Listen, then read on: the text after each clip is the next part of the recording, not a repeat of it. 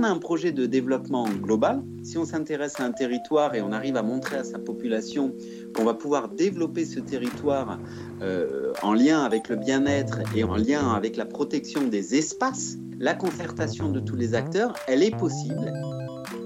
Bleu, blanc, bouge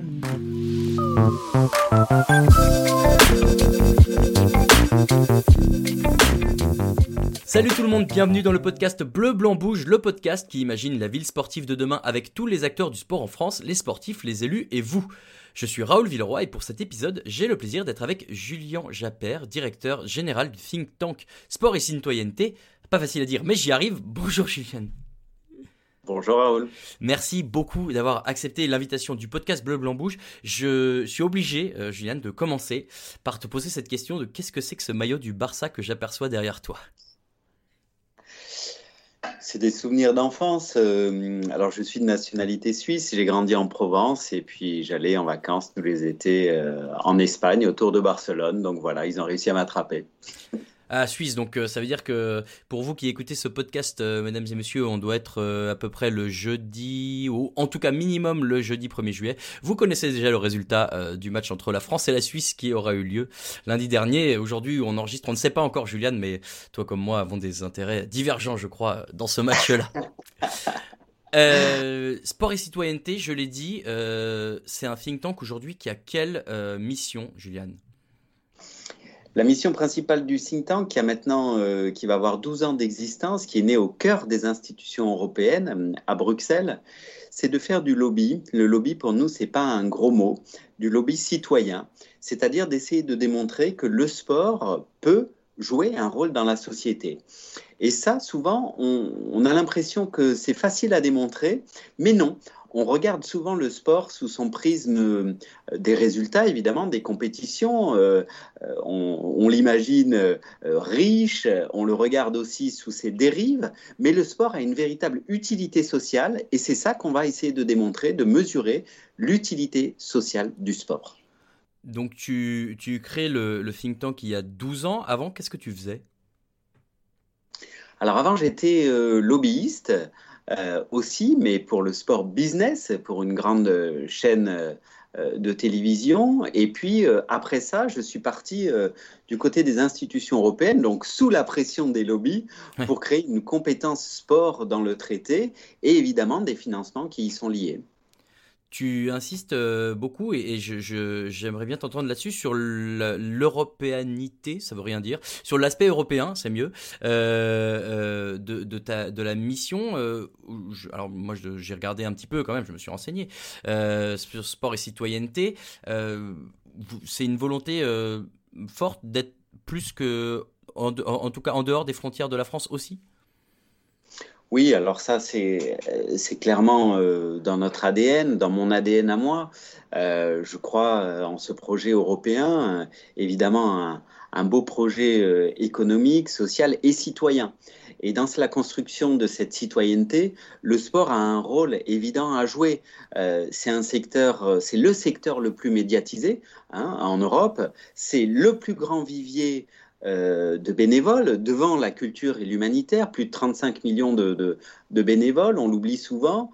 Euh, c'est en ça un poumon de, citoyenneté. Et puis, c'est un vecteur complètement attractif auprès en particulier des jeunes, des nouvelles générations, euh, qui peut, qui peut inspirer et initier de véritables changements sociétaux. On va parler de santé aujourd'hui, mais pas que. le sport, c'est aussi de l'éducation, de l'insertion, de la mixité, du lien social. Donc, on est face à un vecteur euh, euh, en Europe, évidemment, qui est, euh, qui est puissant et qui est, on va en parler même peut-être sous-estimé.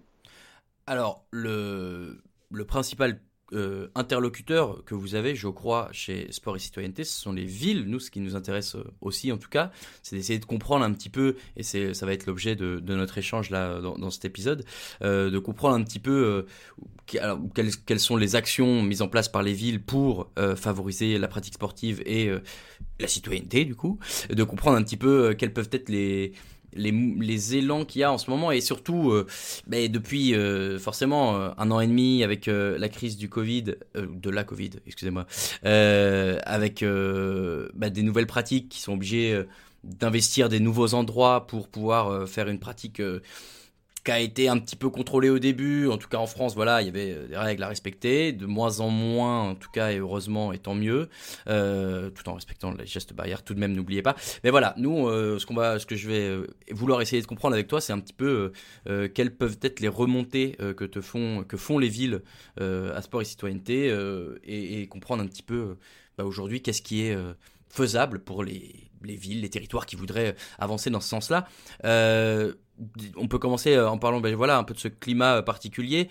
On sait déjà qu'avant la crise, de, la crise qu'on a traversée, les villes commençaient à observer une espèce de transition avec l'investissement de, de, territoire, de terrain, d'espace et d'équipements différents par des sports qui n'étaient pas forcément, on ne faisait pas forcément que du foot sur un terrain de foot ou du rugby sur un terrain de rugby. Est-ce que vous avez remarqué du côté de sport et citoyenneté euh, une accélération peut-être de cette réappropriation des espaces euh, publics et des équipements euh, sportifs Ok Raoul, il y a beaucoup de choses dans votre question. D'abord, et c'est peut-être une des premières difficultés sur cette question de, l'activité physique, hein, parce que c'est le sujet du jour. les villes sont un acteur euh, parmi d'autres. Nous, on ne travaille pas euh, que avec les villes. D'accord. Et, cette difficulté, elle est là. C'est-à-dire qu'on hum, est aujourd'hui euh, dans la thématique du sport face à de nombreux acteurs qui ont des intérêts divers et variés, mais qui ne sont peut-être pas tous coordonnés. Hein, mhm. on a, euh, euh, d'ailleurs, c'est une question que je dis souvent euh, et à mes étudiants. Moi, j'enseigne le, droit du sport. Je leur dis qui dirige le sport en France? Est-ce que vous, vous savez, Raoul, me répondre là-dessus? Qui s'occupe de l'activité physique du sport santé en France? Je suis, je, vous... je, suis coincé. et oui, et oui, et, et on est donc face à une multitude d'acteurs euh, l'État, évidemment, les collectivités, vous avez raison, qui, ont, qui sont un acteur majeur hein, dans, dans, cette question de, du sport santé et de l'activité physique, parce que euh, c'est aujourd'hui l'acteur le plus riche aussi, hein, il ne faut pas l'oublier. Mais il y a aussi le secteur privé, il y a la société civile, donc on est face à une gouvernance du sport en France qui est très complexe. Et dans cette complexité, votre question vient, vient nous interroger sur finalement la place et le rôle des collectivités. Mais, mais avant de, rentrer dans le sujet, je voudrais, Raoul, si vous me le permettez, rappeler pourquoi, pourquoi on est face à un sujet hyper important.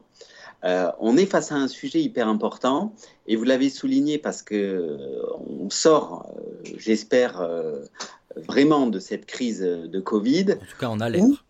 On a l'air où euh, la question de la santé publique, la question de la santé publique et de finalement ce qu'on veut faire de notre santé est véritablement posée. Et là, j'aimerais amener quand même euh, euh, tout de suite une distinction entre l'inactivité physique et la sédentarité. Ce que je veux dire par là, c'est qu'on est face à un double fléau. L'activité physique, c'est pratiquer un sport tous les jours. Il y a des recommandations qui sont, qui sont faites euh, où on arrive d'ailleurs, je vous le dis au passage, hein, euh, selon plusieurs études, euh, à globalement 80% de la population qui n'arrive pas à ces recommandations d'activité physique. Donc on est, et en France, de façon assez importante. on n'est pas en France dans un pays qui a une mentalité sportive, qui a une mentalité active. On n'est pas dans un pays actif. Et puis face à ce fléau-là, on a un autre fléau qui est différent, c'est la sédentarité. La sédentarité, c'est le temps que l'on passe, par exemple, euh, devant nos écrans. Et celui-là, il grandit encore. Et il a grandi, on le voit, hein, on le voit tous, il a grandi pendant cette période de crise sanitaire. J'aime bien la remarque du, psychiatre euh, euh, Boris Cyrulnik qui dit on est devenu des zombies. Hein, des zombies, on, utilise, on utilise finalement ces, ces visios et on est sédentaire. Et pourquoi je dis ça? Parce que finalement, si on veut travailler ce sujet en sincérité, et je pense que des collectivités veulent véritablement le faire, l'objectif, c'est de nous faire progresser sur ces deux sujets, sur l'activité physique et sur la sédentarité. C'est pour ça que c'est important de comprendre que ce, sont deux sujets et deux fléaux qui sont complètement différents. On peut, on peut être dans les barèmes de l'activité physique et on peut passer 8 heures par jour, être sédentaire et avoir des problèmes de santé. Et une société qui est de plus en plus sédentaire, c'est une société qui voit sa durée de vie, de fin de vie en bonne santé, diminuer. Hein. Donc, sa durée de vie en mauvaise santé grandir. Et ça, c'est vraiment dramatique. On voit aujourd'hui que dans plusieurs analyses et plusieurs études que les jeunes en particulier ont des résultats euh, sportifs qui sont inférieurs euh, à nos jeunes d'il y a 50 ans. Donc on est face à un véritable fléau. Pourquoi je dis ça et je rappelle ça, Raoul? Parce que le premier objectif pour travailler en sincérité ce sujet auprès des collectivités, et je sais que c'est ce que vous voulez faire, c'est d'abord, c'est d'abord d'expliquer ça aux collectivités. C'est d'abord de les informer. C'est d'abord d'être pédagogue, d'avoir un, un discours expert, de surtout pas avoir un discours de café du commerce. On est aujourd'hui face à des études médicales scientifiques qui prouvent, qui prouvent que l'activité physique ou l'absence de sédentarité va avoir des conséquences extraordinaires sur la santé. Donc le premier point que je voulais soulever aujourd'hui, c'est ça, c'est de l'information, de la mhm. pédagogie pour embarquer les villes, pour leur montrer qu'on n'est pas face à un sujet secondaire. Oui, et convaincre un peu euh, de, de l'expertise que, euh, que Think Tank peut apporter euh, sur ces sujets-là aussi. C'est ça, c'est ça. Les chiffres là que tu donnes comme ça sont euh, pas, pas alarmants, mais c'est flippant d'entendre que 80% des Français sont pas n'atteignent pas les recommandations quotidiennes d'activité physique. oui, je trouve ça inquiétant quand même. C'est très inquiétant, c'est très flippant. Euh, euh, et, et, sur, certains, sur certains lieux dans le monde, euh, les courbes d'espérance de, de, de, vie sont même en train de s'inverser. Hein. Donc on est, on est et, la crise sanitaire a accentué ça, on est face à un sujet qui est, qui est véritablement à prendre au sérieux. On a sorti une étude, on va en parler parce qu'on anime un réseau de villes européennes euh, dans ce domaine, hein, et on va, on va rentrer en détail, mais on a sorti une étude euh, qui montre aussi que hum, plus de 80% des, des maires, euh, et quelles que soient les villes, hein, petites, grandes, moyennes, ne sont pas informés de ça ne réalisent pas les enjeux. D'accord. Donc vraiment la, vraiment la première étape, Raoul, c'est de vulgariser ces travaux médicaux pourquoi je dis vulgariser? Parce qu'une erreur, une erreur qui est souvent faite aussi, c'est de venir auprès des collectivités, de leur filer des grands rapports euh, euh, médicaux ou de développement des villes qui sont imbuvables, qui, sont, qui sont sérieux mais qui sont imbuvables. Donc cet aspect de vulgariser, de leur amener finalement les éléments euh, parce que les, dirigeants des villes restent quand même des politiques, hein, et il faut aussi qu'ils puissent justifier l'argent qu'ils engagent sur des sujets. Donc, de, leur amener une vulgarisation des travaux pour leur montrer l'intérêt. Et dans le domaine de la santé, c'est assez simple de vulgariser ces travaux. Euh, en expliquant que les conséquences positives, elles sont très nettes et elles sont prouvées hein, sur certains cancers en particulier, euh, de l'activité physique vont être réelles. D'accord. Donc première étape, on informe les villes. Euh, deuxième étape. Information, vulgarisation des travaux. On les informe en vulgarisant des travaux qui sont des travaux solides. Alors, la, deuxième étape, et c'est ce qu'on fait un peu dans notre, euh, dans notre réseau euh, de villes, c'est essayer, et vous l'avez dit Raoul, de voir déjà ce qui se fait. De voir déjà ce qui se fait, c'est-à-dire d'avoir un état des lieux finalement de, de l'existant, de voir euh, quels sont les pratiquants, quelle est la pratique, quels sont les acteurs. On, on, revient finalement à cette question de la gouvernance, c'est-à-dire euh, qui va travailler cette question en sincérité? Est-ce que c'est le mouvement sportif? Est-ce que c'est, est-ce que nous, euh, on est dans une ville où il y a plutôt, et, ça c'est bien, c'est un point très positif hein, qui, est, qui est sorti aussi en période de Covid des pratiques en dehors des clubs, des pratiques qui sont libres. Non, et on sait que les femmes et on sait que les femmes euh, sont aussi euh, euh, très en avance sur ces pratiques libres. Hein. Elles, vont moins, elles vont moins que les hommes dans, dans, les clubs. Et puis, quelle est l'offre? Quelle est l'offre? Est-ce que c'est une mm. offre privée? Est-ce que c'est une offre publique? Donc, c'est avoir cet état des lieux pour voir déjà s'il y a suffisamment. Souvent, souvent, on remarque quand on fait cet état des lieux qu'il y a beaucoup de choses, mais que finalement, les citoyens ne sont pas, eux aussi, assez informés.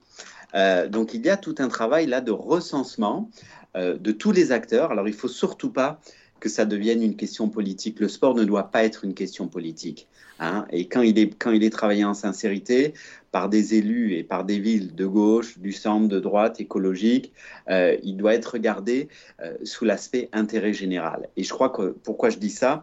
Parce que on ne doit pas, surtout pas opposer euh, les acteurs publics, le mouvement sportif et, les acteurs privés, les salles qui sont en train de se développer, qui ont aussi un rôle important dans, euh, cet intérêt de travailler une question euh, globale de santé publique. Donc ce serait ça pour moi.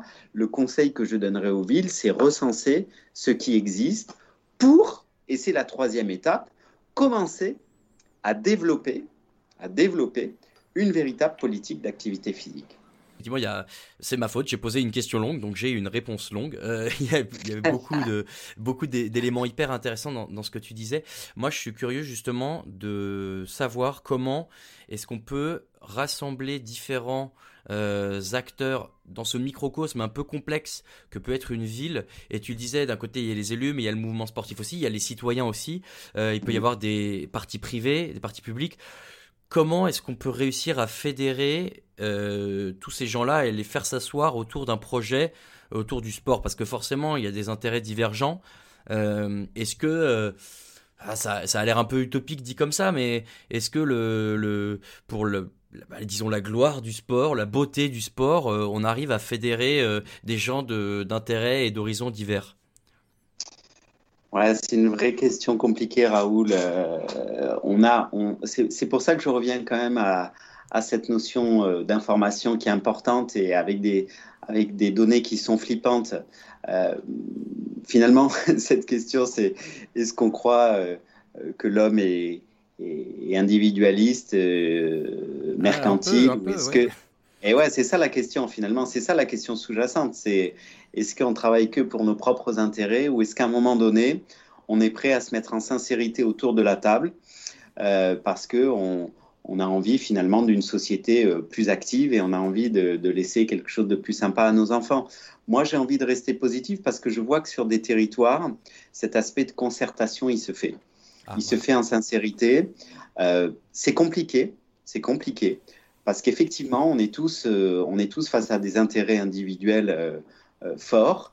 Mais je, suis convaincu que si on revient à de la pédagogie, et si on montre vraiment qu'il y a un intérêt commun et qu'il y a un projet, finalement qu'il y a un projet de territoire aussi, c'est-à-dire qu'on montre qu'on peut créer un véritable lieu, espace, ville, collectivité, métropole, région, qui soit actif.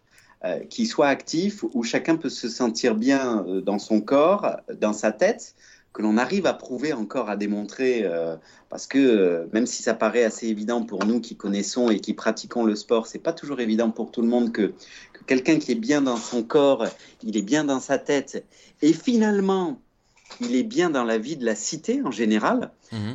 et ça, c'est très intéressant. Quelqu'un qui est, qui est plus actif, dans son corps et dans sa tête, il est plus actif dans la vie de la cité. On le voit très bien, par exemple, euh, pour les demandeurs d'emploi. Euh, un demandeur d'emploi qui va avoir une activité physique régulière, on voit qu'il trouve un emploi plus vite. Euh, ça veut dire qu'il est plus actif.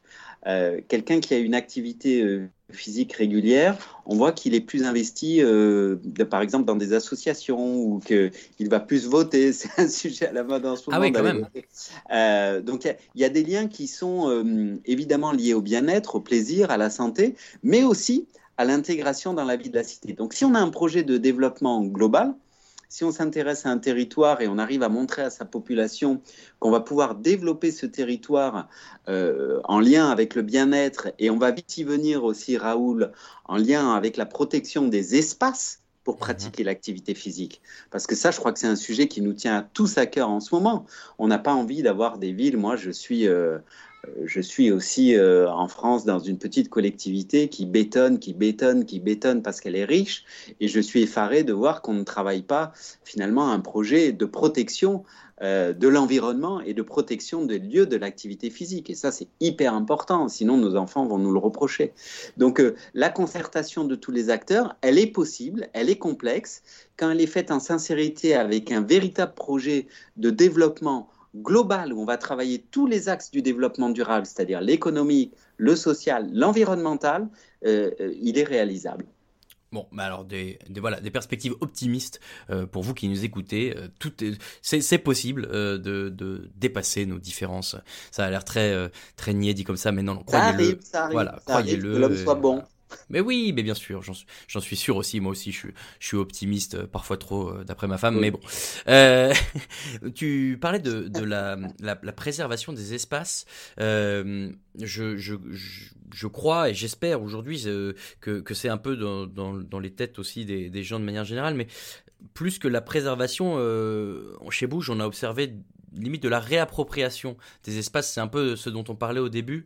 Euh, on a vu des exemples dans une ville en France, euh, une prof de gym qui euh, pouvait plus à cause de la de, la crise sanitaire dispenser ses cours dans le gymnase. Eh bien, elle s'est rapprochée euh, du club de rugby local euh, pour avoir accès au terrain en accord avec la mairie à des horaires euh, qui étaient validés par la mairie et pour pouvoir faire sur le terrain de rugby les, les cours de gym. Alors forcément sans les agrès, encore que je sais pas s'ils ont pas fait de la barre de la barre sur les sur la barque et entre les poteaux de rugby.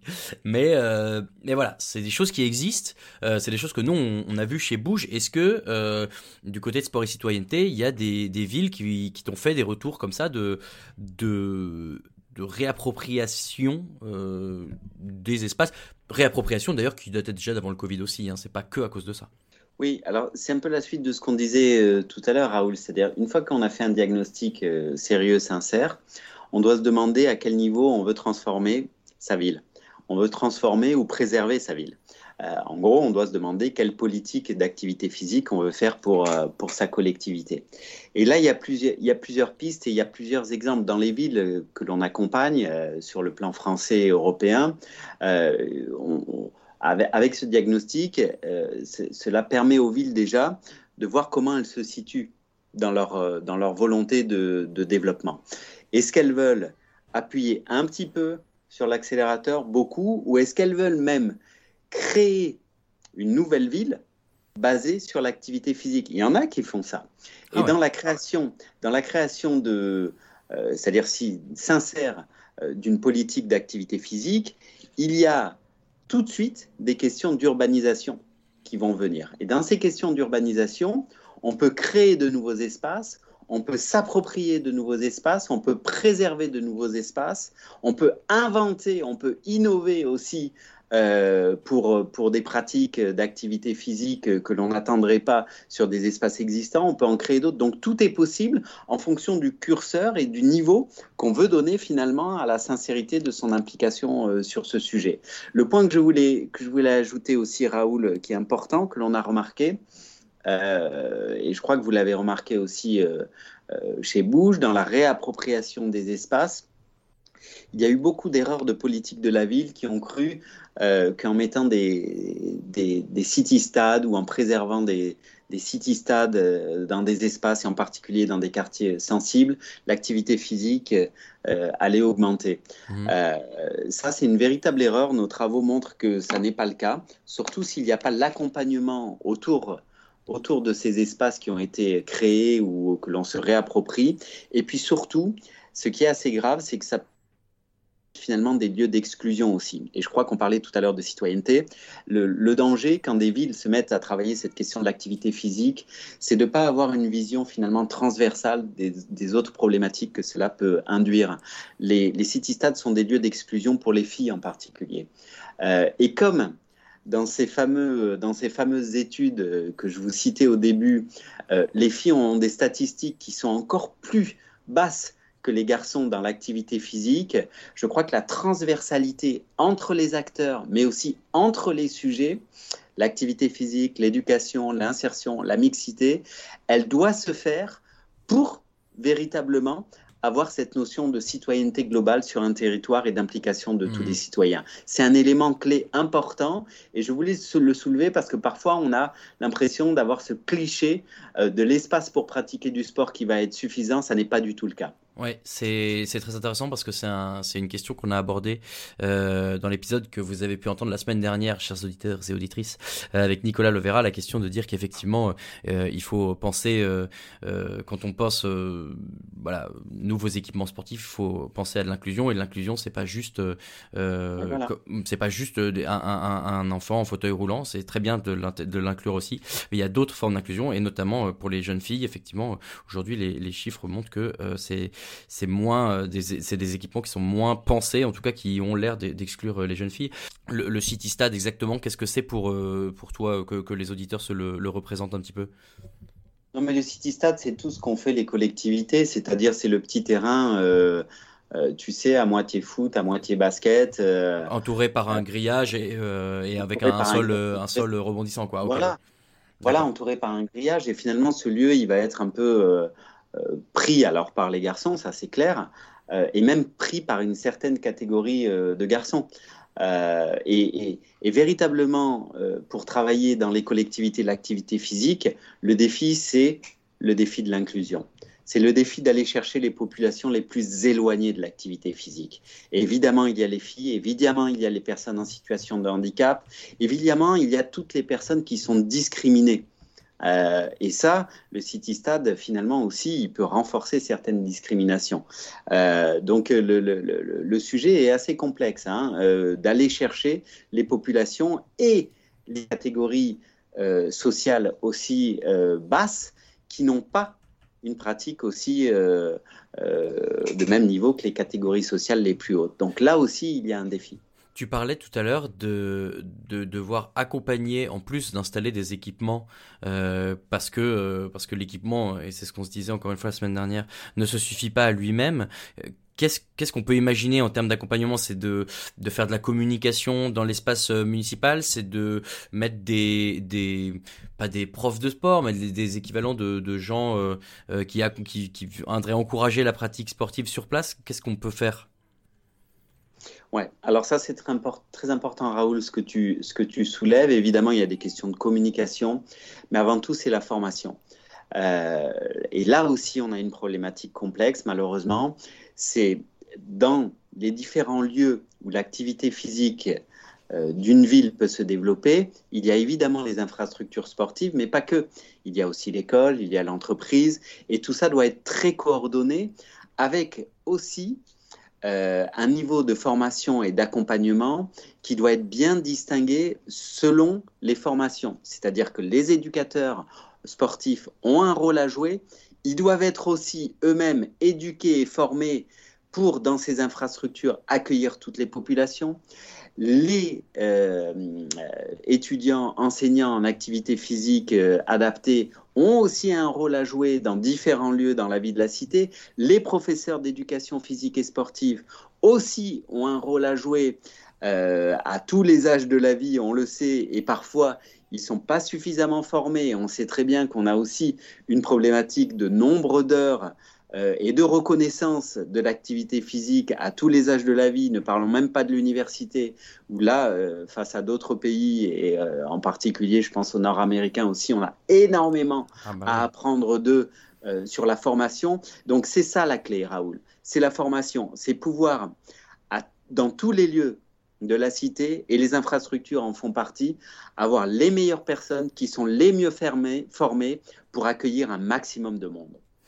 Donc si j'essaie de, reprendre un peu euh, le, disons le, schéma classique de, travail avec une ville, on commence par euh, euh, déjà informer les villes ben, avec les études dont tu parlais au début, de vulgariser voilà les informations dont tu parlais au début. On essaie de les réunir, de réunir les acteurs ensemble autour d'un projet et ensuite on forme euh, les gens qui vont pouvoir accompagner les utilisateurs de euh, bah, des, équipements, des installations, des, lieux qu'on aura euh, mis en place. Est-ce que jusqu'à maintenant j'ai tout bien suivi, Juliane? Oui, oui, complètement. C'est ça. donc des diagnostics, de l'information, de la formation. et puis, grâce à cela, on va pouvoir inscrire, et c'est là la difficulté souvent de l'héliosport, on va pouvoir inscrire un budget conséquent pour développer sa ville. Et dans le développement de la ville, il peut y avoir différents projets, on l'a dit, euh, soit euh, préserver les lieux existants, soit en développer, soit véritablement créer des schémas d'urbanisation nouveaux et innovants pour pratiquer euh, l'activité physique. Souvent, ce qui manque à l'héliosport, et, et tu le sais très bien, Raoul, c'est les éléments de preuve c'est les éléments de preuve de dire qu'il n'est pas uniquement en charge d'une activité de compétition fun et sympa où finalement son maire va pouvoir venir. D'ailleurs, il va venir que quand ça gagne, souvent le maire. il va faire une photo et il va repartir. on est face à un sujet sérieux et je crois que le défi, il est là. Et d'ailleurs, et d'ailleurs, et c'est ça qu'on fait à Sport et Citoyenneté, et je tenais à le, à le soulever, tout cela doit se mesurer. Tout cela doit se mesurer, doit se calculer, parce que pour avoir des financements, pour que les villes engagent des financements suffisamment grands sur l'activité physique, il faut aussi qu'elles utilisent des outils économiques, évidemment, mais des outils en sciences sociales pour lui permettre de mesurer l'impact réel de sa politique euh, d'activité physique. Mmh. Et ces outils-là, ces outils-là d'abord sont très intéressants parce que ils peuvent montrer si l'on a une véritable sincérité, on a de véritables résultats dans cet impact euh, lié à l'activité physique sur le territoire. Et c'est aussi des outils qui intéressent les citoyens qui vont avoir, eux, la charge de la preuve de l'euro investi qui va avoir de réelles conséquences. Et ça, c'est l'avenir. Ça, c'est l'avenir, Raoul. Si on ne mesure pas les politiques de l'activité physique dans les villes, on arrivera finalement, euh, comme malheureusement c'est le cas parfois, à des pchites. Et puis surtout, et puis surtout, on n'arrivera pas à démontrer aux citoyens qu'il euh, y a une utilité, réelle à faire cela. Et, qu'est-ce qu'on, c'est quoi les, les, les, les chiffres, les, qu'est-ce qu'on observe en fait, euh, le nombre d'heures d'utilisation des, des terrains, la, population qui utilise ces terrains-là, qu'est-ce qu'on attend exactement comme élément pour pouvoir chiffrer justement la réussite ou non de, de ces projets-là? Il y a des éléments quantitatifs oui, effectivement, il y a des éléments quantitatifs, Raoul, tu le, tu le dis bien, euh, qui montrent finalement euh, le nombre, euh, l'augmentation du nombre de pratiquants. Hein, ça, c'est surtout ça, les éléments quantitatifs. Mais ces éléments quantitatifs, ils peuvent être trompeurs parfois. on le voit très bien quand on organise un événement. Je reviens, alors c'est un sujet qui me tient à cœur, hein, le sport féminin. Je reviens autour du sport féminin. On peut organiser un événement, avoir 500 filles c'est-à-dire rendre, rendre un bilan en disant j'ai eu 500 filles qui sont venues à cet événement de sport féminin, mais peut-être que j'en ai dégoûté 499. Et là, et là, ce serait dommage. Et c'est là qu'il faut finalement des éléments aussi qualitatifs dans cette analyse, dans cette mesure de l'impact. C'est-à-dire qu'il faut aller chercher le public, voir ce qui lui a plu, voir les barrières qu'a ce public pour la pratique, et c'est en analysant véritablement ce public qu'on va pouvoir avoir des réponses concrètes pour lui permettre de pratiquer une activité physique qui lui plaît et d'être heureux. Donc c'est un mix finalement de mesures quantitative et qualitative. Si on ne fait pas ça, on ne connaîtra pas bien son public sur les territoires et on ne pourra pas lui proposer une offre appropriée. Donc ça implique d'aller euh, vers les utilisateurs et d'avoir de, demander des retours d'expérience de manière générale. Euh, Exactement, c'est ça, c'est ça, c'est ça. Et ça, c'est très compliqué, en particulier euh, sur des publics éloignés. Oui. C'est incroyable de se dire que les filles, elles arrêtent souvent de pratiquer à 12-13 ans parce qu'elles pensent que ça va nuire à leurs études ou à leur carrière. C'est des trucs aberrants, c'est ça qu'on doit changer pour avoir un pays, pour avoir un lieu, un territoire qui soit en capacité d'avoir une mentalité sportive. C'est marrant, tu, mentionnais tout à l'heure les, Nord-Américains au, moment du, sport à l'université. C'est vrai que moi qui, suis assez féru de, ces sports dits américains, euh, de réaliser à quel point euh, l'université d'une petite ville au fin fond de n'importe quel État avec 10 euh, 000 habitants va générer un une espèce d'engouement autour de la pratique du sport et de l'équipe locale, mais aussi euh, des, gens, euh, euh, des, des, étudiants pour ces sports-là, alors qu'en France, le système universitaire dans le sport est quasi inexistant. Enfin, de sport universitaire n'existe quasiment pas. Voilà, on a encore, on a encore du chemin à faire. Et heureusement, tu me diras, comme ça, on peut toujours s'améliorer. complètement. Et justement, et ça, ça me, ça, ça me sidère. Excuse-moi, ça me sidère, ça, Raoul, que euh, non, tu parles, tu parles de ça. Ça me sidère qu'il y ait une absence de reconnaissance du sport euh, euh, dans les cursus universitaires. Ça me sidère de voir que on a si peu de nombre d'heures d'éducation physique et sportive dès le plus jeune âge. C'est incroyable de, de, se dire qu'on peut parfois, dans d'autres pays, avoir des bourses d'études euh, grâce à son niveau de sport et que chez nous, il y ait cette absence de reconnaissance. Voilà, c'est vraiment mon coup de gueule euh, du jour, ce serait celui-là. Eh bien alors, justement, je, veux te poser la question. Aujourd'hui, euh, on a bien compris tout ce que Sport et Citoyenneté fait pour accompagner le, réseau de ville sur les, questions de sport et de citoyenneté, c'est logique. Qu'est-ce qui, qu'est-ce que tu dirais qu'il reste à faire, qu'on peut encore améliorer Et qu'est-ce que, qu'est-ce que vous, aujourd'hui, vous n'êtes pas capable de faire? Sur quoi tu penses il y a encore de la marge de progression? Ben, je crois que je reviens à ce que je te disais au début, c'est-à-dire qu'il faudrait une vraie stratégie euh, nationale euh, de sport santé et d'activité physique. Et dans cette stratégie, il faut que tous les acteurs travaillent euh, ensemble en coordination. Je, reviens à cette fameuse question du début de te demander qui dirige le sport en France. Il faudrait un chef aussi. Il faudrait un chef qui donne l'axe, qui donne la route. Euh, qui montre le chemin. Et à ce moment-là, les acteurs, dont les collectivités, euh, se positionneraient plus facilement dans ce, dans ce schéma. Euh, aujourd'hui, il n'y a pas de stratégie nationale. Donc les acteurs, comme on l'a dit tout à l'heure, c'est un peu au bon vouloir du maire, de l'élu et, et, de sa sincérité. Donc il manque une stratégie globale nationale sur ce sujet. C'est pas censé être le rôle du ministère des Sports? Écoute, tu, tu, tu, vois bien qu'il y a un, un ministère des Sports qui est en train de, changer, de se modifier, qui passe d'ailleurs, et c'est peut-être une bonne chose, hein, parce qu'on a parlé du sport à l'école, et, moi je crois que la clé, elle est à l'école, hein, euh, pour l'activité physique, euh, qui se place sous la coupelle du ministère de l'Éducation, avec une agence nationale du sport aussi qui se crée, qui va avoir des prérogatives, donc c'est en construction c'est en construction. Mais aujourd'hui, on ne peut pas dire qu'on qu'on a une stratégie euh, euh, nationale de, de, de, l'activité physique en France. Hein. je, pose la question et un peu à dessein, puisque vous, vous l'avez écouté, je crois, auditeurs et auditrices, euh, l'épisode avec notre ministre des Sports. Donc voilà, vous avez aussi le point de vue en dehors du ministère sur le rôle du ministère. C'est très bien. Je suis très content, Julien, que tu puisses aussi prendre position sur ces sujets-là. donc, je ne dis pas qu'ils font rien. Hein. non, non, non. Ah, ah, non, je, ne te fais pas dire ce que tu n'as pas dit. Je ne dis pas, je dis pas qu'ils font rien, au contraire.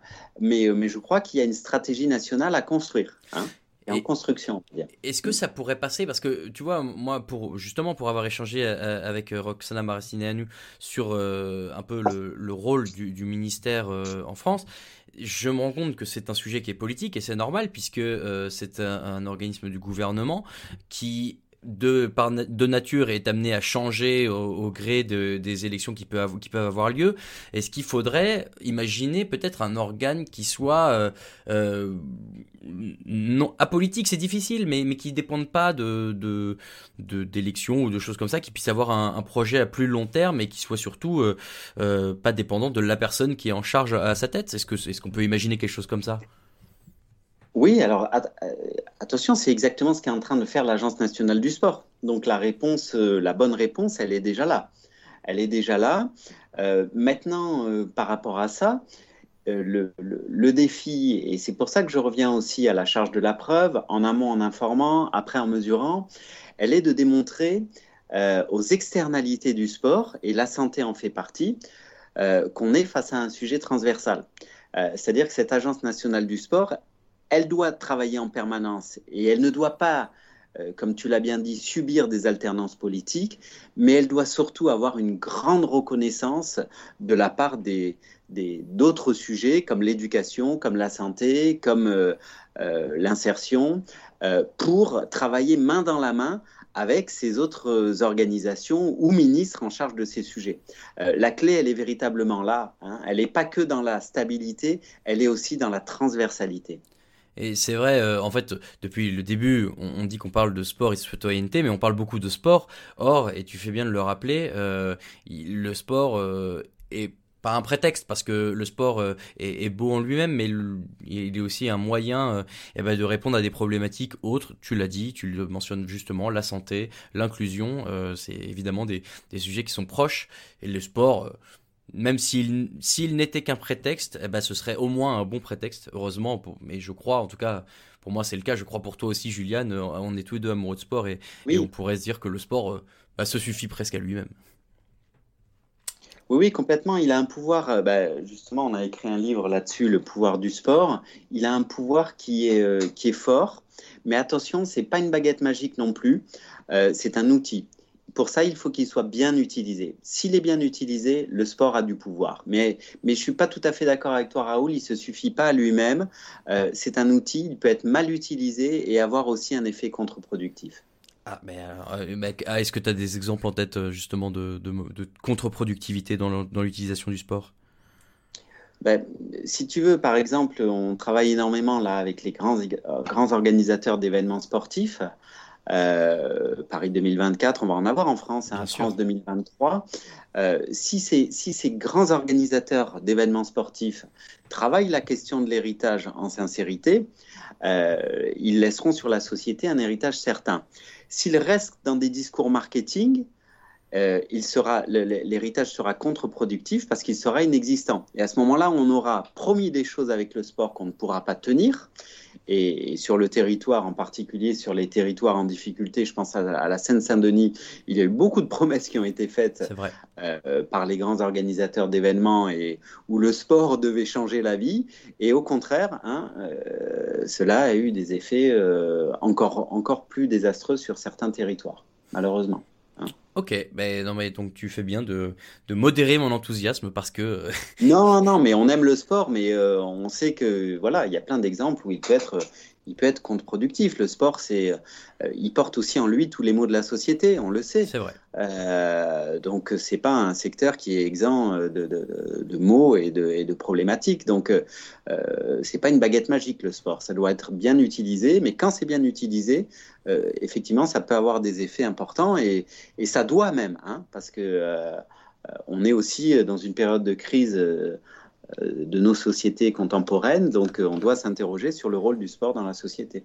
Juliane, tu me tends une perche que je ne peux esquiver avec la baguette magique, puisque euh, c'est, vous le savez maintenant, vous avez l'habitude, les trois questions classiques que l'on, habituelles en tout cas, que l'on pose à, à, tous nos invités à la fin de chaque podcast.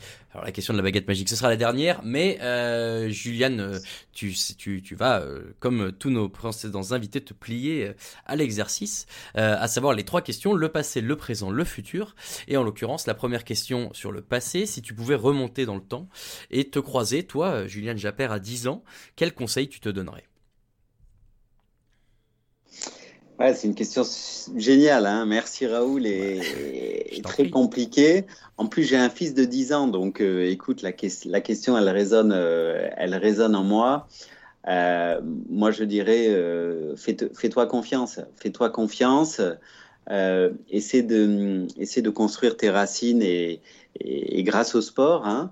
peut-être, peut-être à moi, je me dirais euh, pratique un, un, peu, un peu moins euh, de sports différents pour te consacrer à un. Ah. Tu seras peut-être meilleur à la fin dans un seul. quel, quel sport t'aurais aimé justement masteriser comme ça?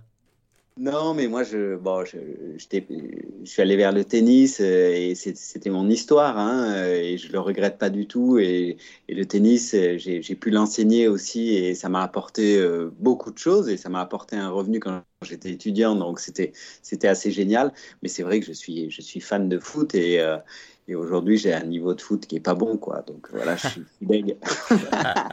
Donc tu ne pourras pas jouer pour la Nati. Euh, voilà, si, si tu te recroises à 10 ans, peut-être que tu pourras changer euh, le cours du temps euh, pour le jeune Julian Japper. Tu me raconteras si tu arrives à faire ça, parce que moi j'aimerais bien aussi jouer en équipe nationale de rugby. Bon, la question sur le présent aujourd'hui, quoi ou qui t'inspire le plus Est-ce que tu as une, une, réponse d'un alors quelqu'un, un groupe, une action un, mouvement euh, Qu'est-ce qui t'inspire aujourd'hui?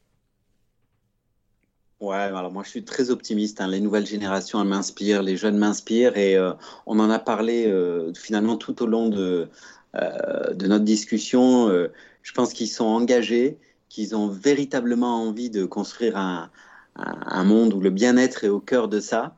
Et, et, surtout, et ça j'adore ça chez eux, euh, ils sont en train de réclamer la charge de la preuve euh, à nos décideurs. Euh, et ça, c'est chouette. ça veut dire qu'ils sont en train de demander des comptes. Et dans ce qu'on construit avec sport et citoyenneté, dans cette mesure de l'impact social du sport, c'est exactement ce qu'on fait. Donc, sans problème, les, les, les nouvelles générations m'inspirent. Elles, veulent protéger ce qu'on a de plus cher, c'est-à-dire notre planète, notre santé et, notre bien-être. Et euh, elles sont très euh, dans l'égalité. Donc ça, je trouve ça génial. Génial, je suis, euh, je suis complètement d'accord avec toi et, tu, tu n'es pas le premier hein, à mentionner que euh, les enfants, les jeunes, les, futures générations euh, sont aujourd'hui une belle source d'inspiration, donc tant mieux. Et enfin, je te le disais, la baguette magique. si aujourd'hui je te donne une baguette magique et que tu peux créer absolument ce que tu veux pour la ville sportive de demain, là on sort hein, de toutes les contraintes matérielles, financières, urbanistes, absolument ce que tu veux, qu'est-ce que tu créerais avec cette baguette magique? Bah écoute, euh, l'idée vient de me venir. Je crois que je mettrai un de ces jeunes euh, qui n'a pas d'intérêt politique euh, à la tête d'une ville. je mettrai un jeune de, de, 15, 16 ou 18 ou 20, allez, ou de 20, 25 à la tête d'une ville. et je lui dirais, développe la ville de tes rêves, développe la ville de demain. Qu'est-ce que tu aimerais Qu'est-ce que tu aimerais changer? Euh, et je suis sûr que la ville serait verte, je suis sûr, je suis sûr que la ville serait euh, inclusive, je suis sûr que la ville serait active, je suis sûr que la ville serait innovante. Euh, donc voilà, la baguette magique, je la filerai justement euh, à mon fils ou à ma fille. Ça, c'est, beau et tu es le premier à, nous dire que tu ne l'utiliserais pas pour toi, enfin en tout cas que toi, tu, ne serais pas l'utilisateur final de la baguette magique. C'est, euh, une belle image, j'aime beaucoup et, et, et ce que je trouve hyper optimiste dans tout ce que tu dis et, je t'en remercie, c'est que ça, ça, ça encourage à, à donner encore plus de bah déjà d'écoute et de responsabilité peut-être euh, aux plus jeunes qu'on a autour de nous. Euh, je je dis pas que moi aujourd'hui j'ai 30 ans, j'ai pas l'impression que ma génération a été euh, euh complètement écartée, qu'on nous a rien, jamais rien demandé, mais mais mais je serais vraiment heureux si euh, si demain ceux qui ont 10 15 ans de moins que moi, mes petits frères et sœurs peuvent rapidement avoir des responsabilités et c'est peut-être quelque chose que que nous on n'a pas eu de de ça de se dire que eh ben voilà les les gens qui prennent des décisions, c'est les gens plus âgés, c'est des gens qui sont loin de nous. Nous, on se contente de, prendre ce qu'on nous donne. Eh ben, je serais très content si ça peut changer aussi et que euh, demain les, les plus jeunes peuvent avoir voix au chapitre rapidement et qu'ils peuvent euh, bah, s'investir euh, efficacement dans, dans, tous les sujets dont on vient de parler. Excellent, euh, Juliane. Merci beaucoup. C'est c'est cool. On finit sur une, belle note Mais tu sais, Raoul, positive. Hein. Raoul, c'est un sujet hyper important.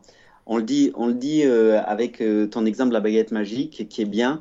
Mais en fait, quand on met le nez dedans et qu'on voit qui dirige le sport, on est souvent face à des hommes d'un certain âge euh, qui sont un peu clonés.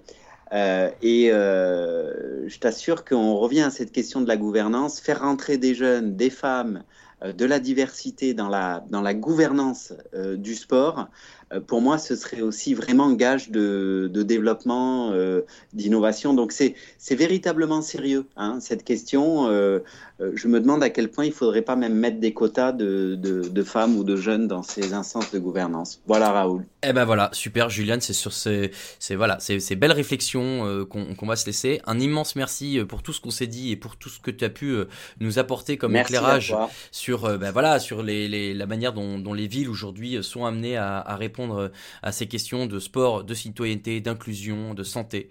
Euh, c'est les sujets qui nous concernent. Donc je te remercie encore. Je te souhaite une excellente journée. Je te souhaite presque un bon match euh, lundi soir prochain pour nous qui enregistrons aujourd'hui. Mais on verra. J'espère surtout que le sport en sortira vainqueur. Voilà.